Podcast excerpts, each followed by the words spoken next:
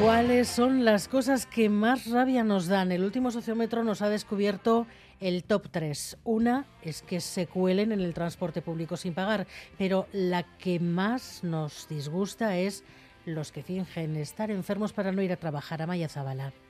Si hay algo que los vascos y las vascas no toleramos es que alguien finja una enfermedad para no ir a trabajar, y es que un 91% de los encuestados lo considera inaceptable. A la semana cogió la baja, se tiró seis meses de baja, pero es que lo gracioso es que estaba en los bares.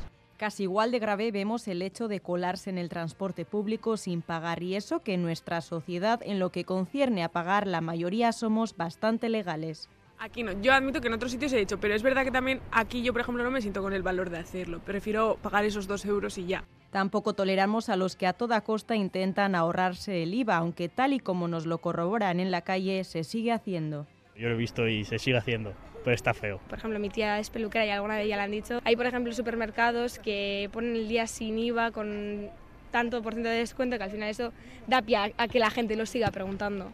En cambio, con quien somos cada vez más tolerantes es con los que exceden los límites de velocidad en la carretera. Si hace cinco años lo veía mal el 73% de los vascos, ahora esa cifra se ha reducido al 68%. Incluso parece que nos irrita mucho más tener que respetar los límites de 30 de la ciudad límites que tú dices, pues ¿cómo voy a ir aquí a 30 si más lento? Cuando pusieron lo de ir a 30, eh, la, la congestión de tráfico que se hacía es poco tolerable. A pesar de ello, nos afirman que comparando con otros países, aquí somos muy formales a la hora de cumplir las normas de tráfico.